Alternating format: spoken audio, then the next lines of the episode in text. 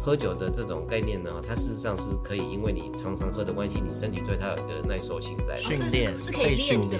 对，这样可以练，好像可以变得很厉害，对不对？但是练得越厉害，就表示你对身体伤越大。哦。您现在收听的是由联合报元气网直播的元气医生。本系列生活节目将由元气网团队与各领域专家，以轻松、有趣、接地气的方式，带您从医疗健康的角度重新解构日常生活。Hello，各位元气医生的听众朋友们，大家好，我是联合报医药记者周佩仪。大家好，我是企划 Daniel。从这集开始，元气医生频道未来会推出一系列生活节目，叫做《元气生活》。声是声音的声哟。我们将从医疗健康的角度切入你我的日常生活，欢迎大家持续锁定。作为《人气生活》节目的第一集，这次我们要聊的是一种由植物发酵而成的饮品，适当饮用可以让人觉得很舒服、很放松，但过量就会造成危害。Daniel，你知道是什么吗？嗯，我觉得造成危害这件事情，我就是处于保留的心态。但我觉得该不会是讲酒类的事情吧？对，就是讲酒。我想 Daniel 有很多精彩的故事啊，各位听众应该也有。但大家知不知道，原来酒鬼是会遗传的？那酒后是不是真的会吐真心话、断片，甚至是乱性呢？酒又该要怎么喝？喝多少才算是刚刚好？宿醉又要怎么快速的解酒？如果不清楚也没关系，就让今天的来宾台北马街医院精神部资深主治医师方俊凯来为我们一把抓，分享关于酒的大小事。方医师好，嗯，主持人好，线上所有的听众观众大家好。诶，方医师好，那我们先从一个基础题开始请教你，就是怎么样子才算是一个合格的酒？然后要是我今天喝到了假酒啊、烈酒，那会发生什么事情？那酒适度的喝跟喝过量又会对人体造成什么影响？好，酒的成分呢就是乙醇，嗯啊。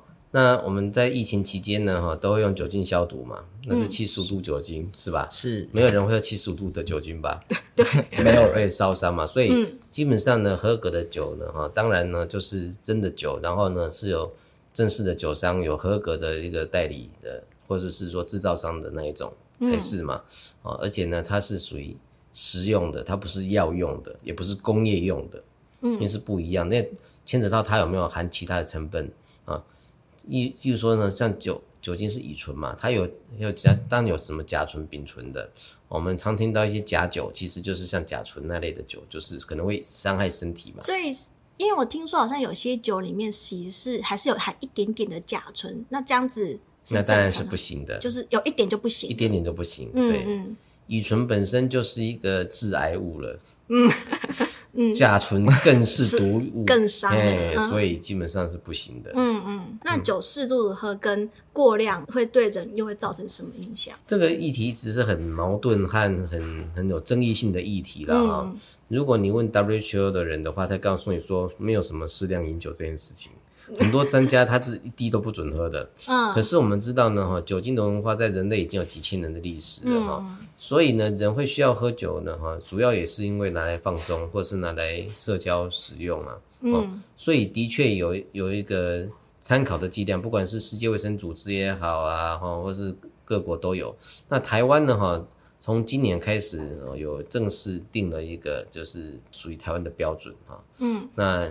也就是呢，我们在喝酒的时候会有一个叫酒精单位，嗯，以酒精单位大概就是十二克的纯乙醇，嗯，那么男生呢，一周呢，哈，希望不要超过十四单位，女生不要超过七单位，嗯，这样听不知道什么概念，对吧？哈，嗯，所以呢，我们就用那个卫福部呢，哈，最近呢有制作这种酒杯。三种不同酒杯：whisky 杯、啤酒杯、高粱杯，这三种杯子哈，告诉我们说哈，你可以喝多少。那我们用最常大家喝的哈啤酒杯来讲，它上面有个刻度，这个刻度到这边的话呢哈，它是多少呢？是零点五单位，也就是女生一天最多啤酒喝这样两杯，嗯啊，男生最多四杯。这样是大概是多少毫升？这样的话呢哈，大概就是差不多在两两百三百左右。嗯嗯，也就是呢哈，简单来讲的话。以罐装啤酒的话，一罐罐装啤酒三百 ml 那一种的话，就是一单位。那我还想再问，就是体重有关系吗？就是那衣服都有分尺码嘛？那如果说一个一百八很高大的男生，他的酒就可以喝比较多吗？那如果小小吃，因为 都一样吗？为什么一样呢？因为呢，喝酒的伤害呢，最主要是伤到脑跟肝，这两个是最多的。脑也会伤哦。对，脑跟肝不会因为我们比较胖、比较瘦，你的脑就比较大或比较小，肝也不会比较大或比较小。胖只有在脂肪而已。哎、嗯欸，那我是想问，是说我喝过量才会伤，还是说我只要有喝就会伤？好，这就是有争议的地方了哈。刚刚、哦、提到了安全剂量，比如说像啤酒罐是这样子的状况的话，哈、嗯，这个状况以下的话，伤的可能性小，嗯、但是超过的话，它伤的可能性就变大很多。嗯嗯。像台湾呢，也很多人喝高粱嘛，这是高粱杯，嗯、是这种高粱杯呢，哈，一单位就是半杯。哦，小高粱杯半杯，哦所以一点点而已。所以女生一天最多就是半杯，嗯、那男生最多就是半杯的两杯。我讲到这边，一定很多人开始讲说：“天哪，我早就超过很多人，喝过量啊！”是，是去做个检查吧。Daniel，你很危险哦。有有推荐要什么时候就要开始做检查吗？如果说从大一就开始喝一些。酒精类的饮品的话，私人问题了，好私人哦，好私人，我我好害羞。是最好半年就检查一次吧。好好，各位听众朋友，我想说大家应该也都是就是爱喝酒的人，记得要赶快去做个检查，这样子。嗯、对。那那我们要怎么知道说每个人的酒量？因为刚刚听起来像是大概是只有分男女单位数嘛。嗯。那个人会不会因人而异？说今天就是有人。比较容易喝醉，有些人不容易呢。对，这的确有体质的问题。什么叫体质呢？就是呢，你对酒精的代谢到底好不好？嗯，我们知道刚刚讲酒精是乙醇嘛，嗯，OH 基呢，哈，就是一个氢氧基，它是可以来被分解掉的。那我们分解呢，酒精呢是在肝脏，嗯，我们呢肝脏里面呢要分解酒精的这个酵素呢叫叫做。乙醇脱氢酶，总之就是要把 OH 基给打掉的部分。那这个呢，哈，有的人有，有的人没有。这种遗传的人的，哈，就是有这种基因的人哈，他基本上喝酒一开始喝的时候就不太会醉哦哦，因为他不会醉，所以他就很容易喝很多，因为他喝下去也会被代谢掉。是相对呢，有人一喝马上就脸红，就开始懵了，嗯、那种就表示他身上没有这种酵素，没有这种酶，所以他就容易醉。所以一开始的时候，他就比较不容易成为酗酒的人。嗯，可是呢，因为这种。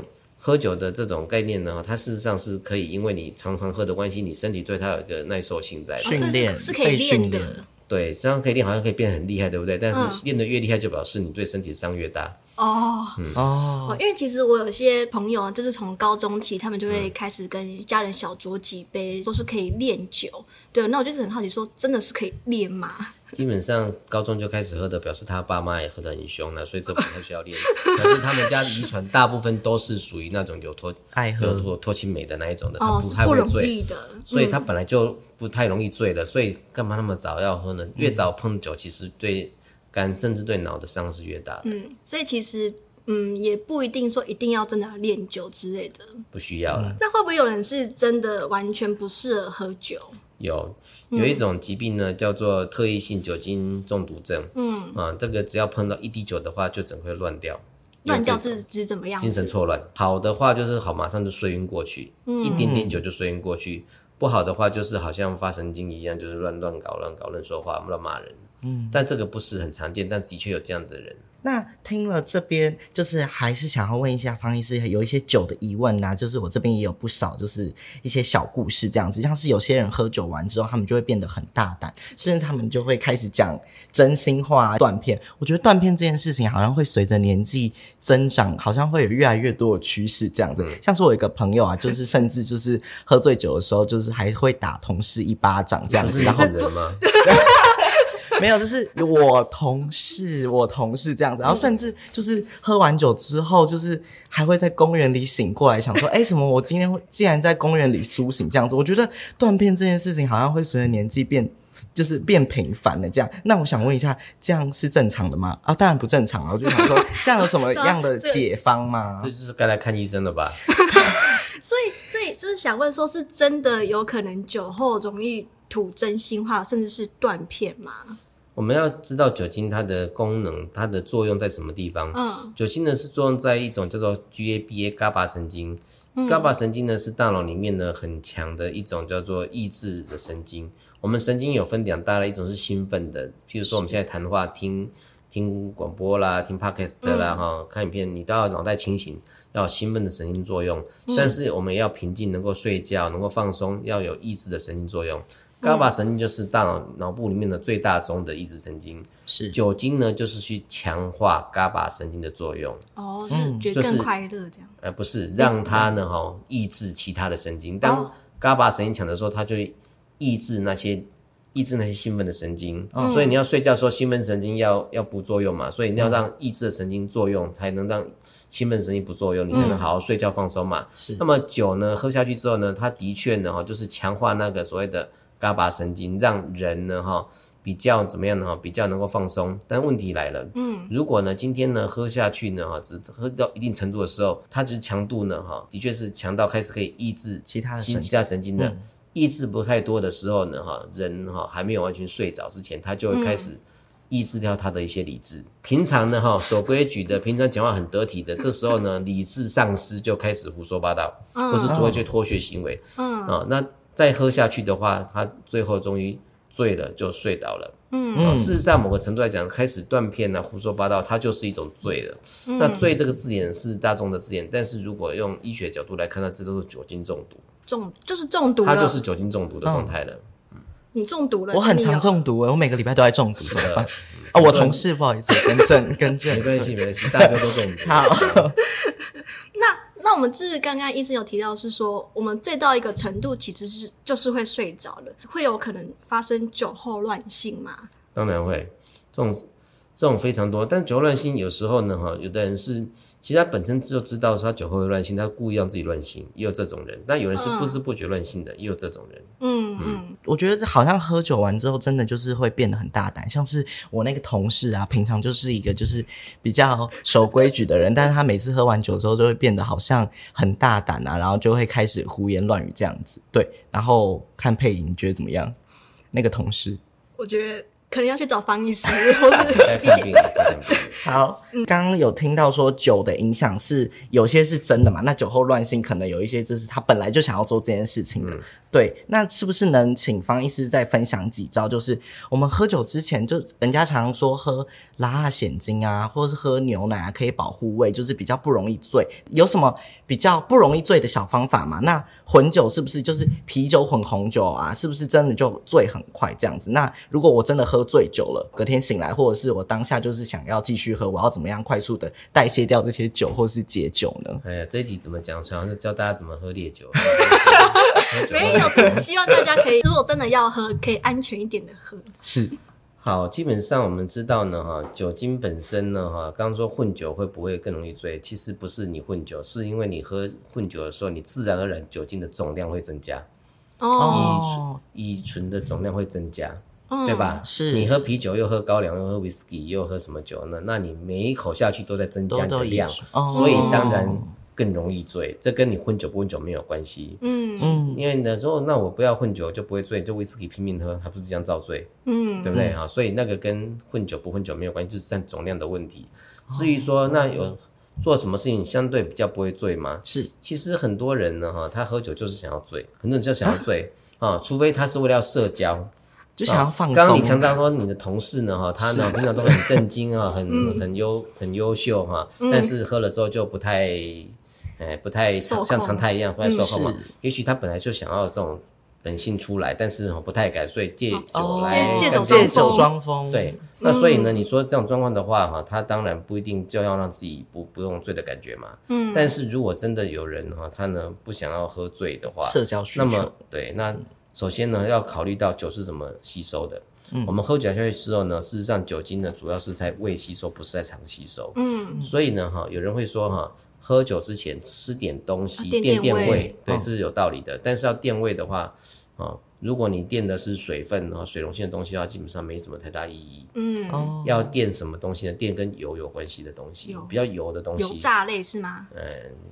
油类的东西，不能油炸，油哎、嗯直接是油本身也也是的哈。嗯另外呢，刚刚提到说牛奶，对牛奶也可以稍微阻断一点，但是效果并不是太好。嗯嗯，因为它本反倒是胃乳可能好一点，胃乳它比较粘稠，它在胃壁上有一个黏有一个黏膜保护住，会比较好一点。嗯，那至于呢，如果真的吸收进去之后呢，哈，酒精经过胃之后，第一个关卡就是会经过肛门静脉，然后到达所谓肝脏。嗯，啊，那肝脏要解酒，刚提到了啊，这个有所谓的这个就是呃，刚刚讲的乙乙醇脱氢酶嘛，哈，那刚刚有提到显精是吧？是蚬精基本上就是帮助肝脏，哦，帮助肝脏来让这个肝脏去解酒的功能快一点，的确有这样的作用在哈。那台湾人用碱精，他说长期固肝啊的部分，嗯可是呢哈，其实台湾人喝酒的自我保护习惯很不好。日本当然也是亚洲呢，喝酒喝很凶的，他们上班族下班之后常去喝酒，是。可是他们喝酒呢哈，跟台湾人的习性不太一样。台湾人呢，喝酒之前呢，不太会做保护的措施，啊，或喝完酒也不太有保护措施。嗯，日本呢，他们其实会有，诶，如果你去那种就是日系的那一种药妆店的话哦，它几乎都会卖，就是预防你醉酒的东西，什么九号传说啊，什么姜黄之力那东西。嗯它里面呢，好很多的主成分，哎，就是姜黄。姜黄，姜黄本身呢，它就可以抗发炎，然后可以让那个酒精对身体的伤害比较小一点点。嗯嗯所以有些人呢，他去呃聚聚餐之前要喝酒之前，他会去买一些这样的东西来吃。那甚至呢，哈，有些人呢晚上喝完酒之后，他回去睡觉之前，他会直接去再喝一种罐装的，嗯呃，叫解酒液。但是日本呢，哈这个几乎各大超市哦，什么 Seven 啊、Seven Eleven 啊，对，几乎在每个柜台收银柜台附近都有一罐一罐哦的那个饮料哈，叫姜黄之力。嗯，他就是买了之后马上喝一罐下去，那就是帮助他在晚上的时候可以让他呃代谢快一点点。所以现在台湾很少有这样子，可能台湾有在卖，但是呢不会在每个超商都卖。日本是每个超商都会卖。嗯嗯，台哦。那为什么台湾不会卖？台湾人没有这个习惯，预先保护自己跟或是喝完之事后对台湾人没有这个习嗯。惯，所以台湾人喝酒哦喝到肝坏掉、脑坏掉的比例比日本高很多。这个观念真的是很需要推广哎。我觉得很需要哎、但但我平常不是我平常，但我同事平常偶尔也是会做一些保护的啊、因为他曾经就是空腹喝酒，就是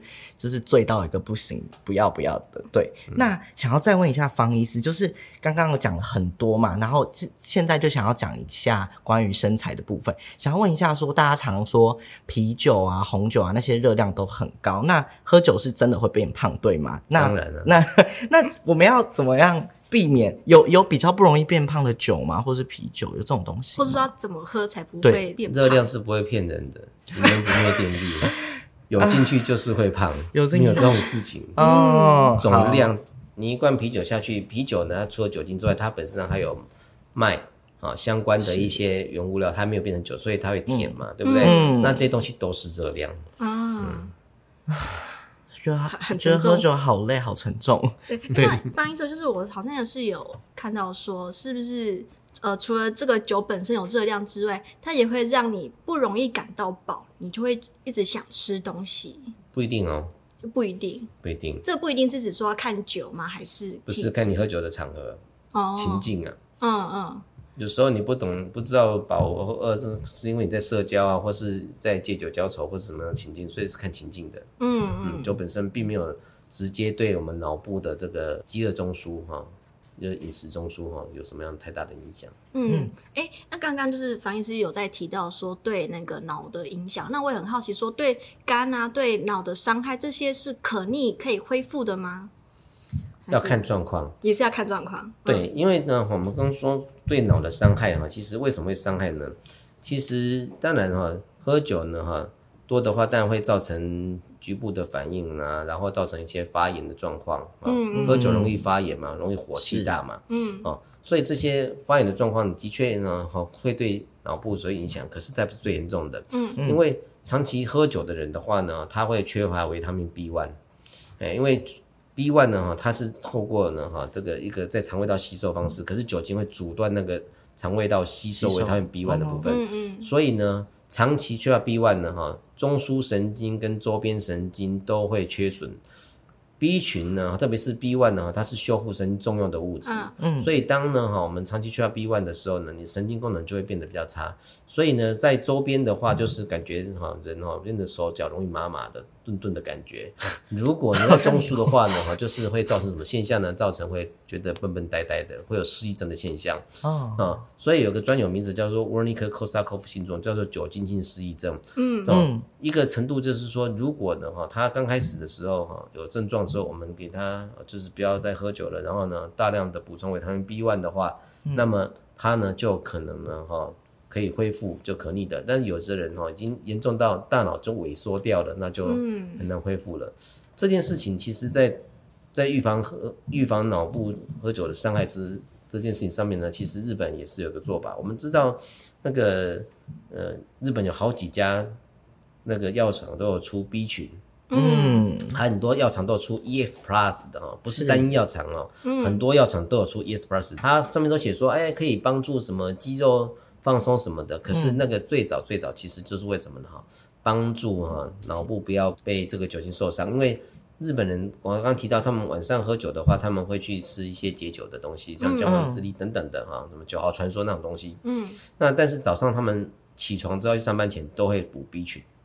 而 B 群呢，哈，它要补到多少呢？哈，基本上要补到一天哈 B one 哈一百毫克以上。这是一般人应该喝酒的人，就是喝酒量特别高，特别高。对，一般人大概只要一天吃个五啊、十啊、二十就够了。但是喝酒的话，其实每天要补到一百毫克以上才有意义。所以是指说我喝酒过后隔天吃，还是说我平常就要一直那个常喝酒的人就要一直吃？最好一直吃吧。嗯嗯，最好一直吃。有这么常被阻断，就是。流失吗？对，因为因为因为 B 群呢，它是水溶性的，它在体内不会囤积，嗯，它不会囤积，你补一天是一天，哦，它不会说你昨天补过，今天就还有没有，它就它就排泄掉了。我们有吃 B 群有个习惯嘛，嗯，那所以发现有个现象，就是你吃完 B 群之后，你上厕所哈，小便都黄很黄，是，它就是没有被吸收掉的就排掉了，对对哦，所以你不给它高剂量的话哈，你。你漏掉的都不足够它补的。嗯，了解。方医师真是不藏私的分享了很多，就是听众朋友们赶快记下来。那刚刚聊到的，就是可能还算比较轻松一点点的话题，但是喝酒过度是会变成酗酒啊，酒精成瘾，不止对当事人身体不好，就是包含了脑啊、肝啊，嗯，也可能会让这个社会付出很沉重的代价。那想请问方医师，就是怎么样子才算是酒精成瘾？那又会对社会造成什么影响？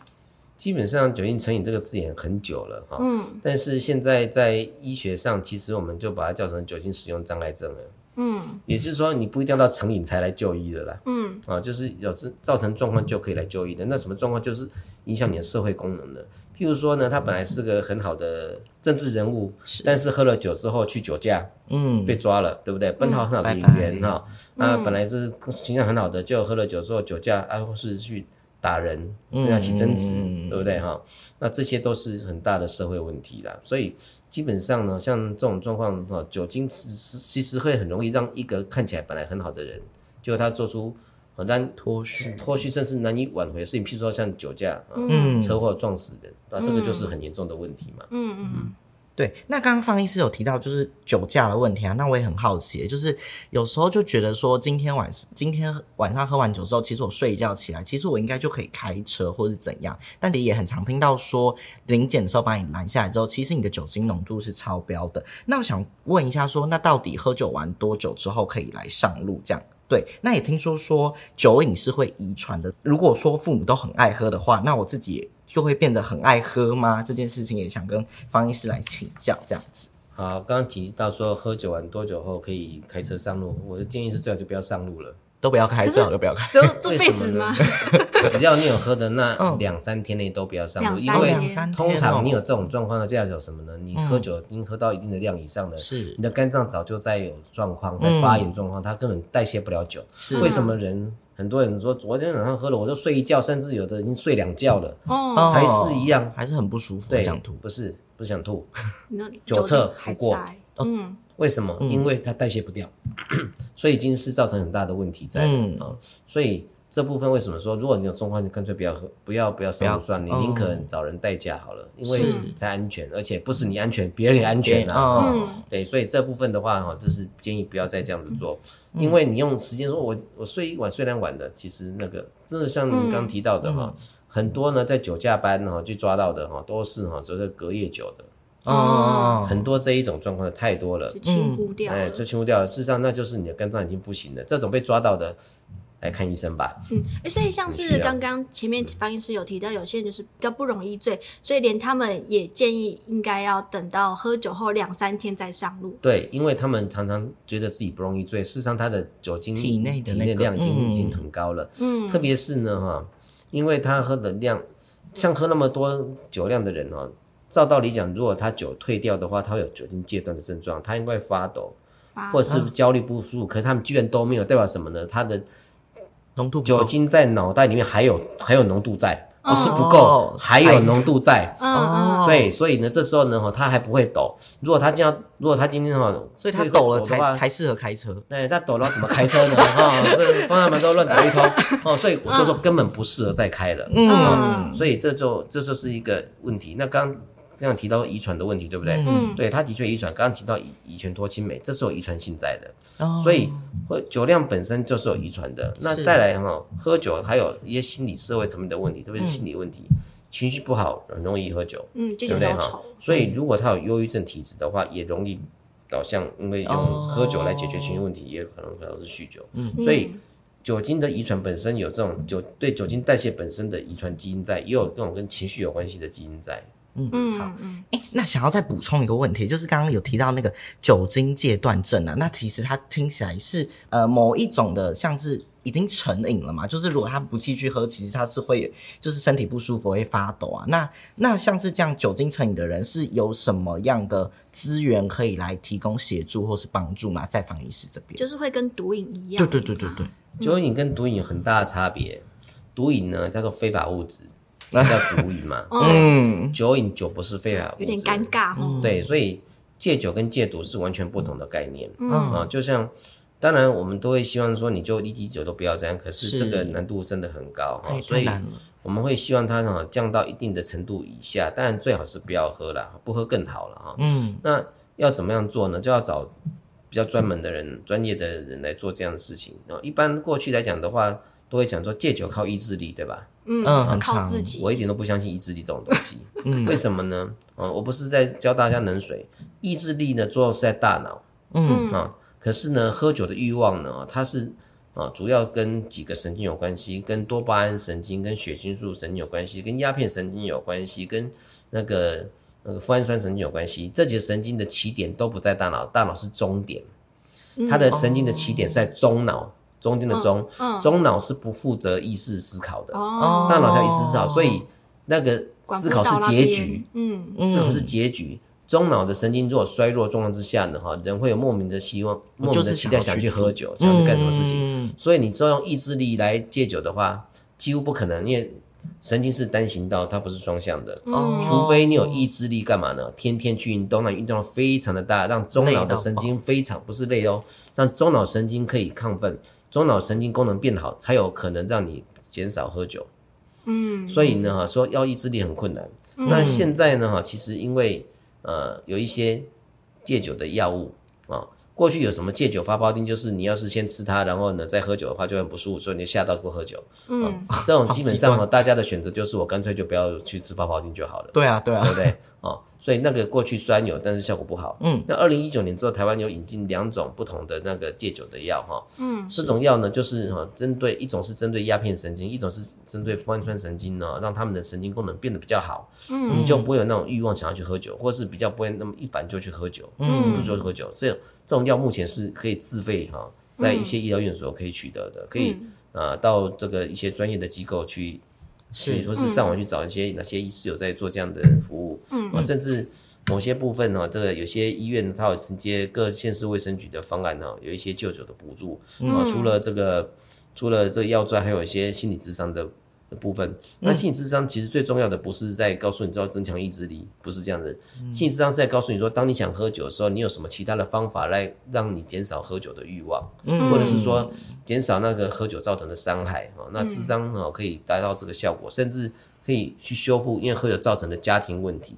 或者是是一些社会问题，也可以从这边来得到一个解决。嗯，嗯，是有系统性的帮忙戒酒。那刚刚医师有提到说，有些医疗机构是有和呃是有这样子的资源。那不晓得说中央政府或者是说是不是好像十一月马街这边也有承担一些业务帮忙呢？对，其实从呃二零一四年开始，呃马街就第一期呢有承接卫福部的一些方案，叫做戒酒的一个。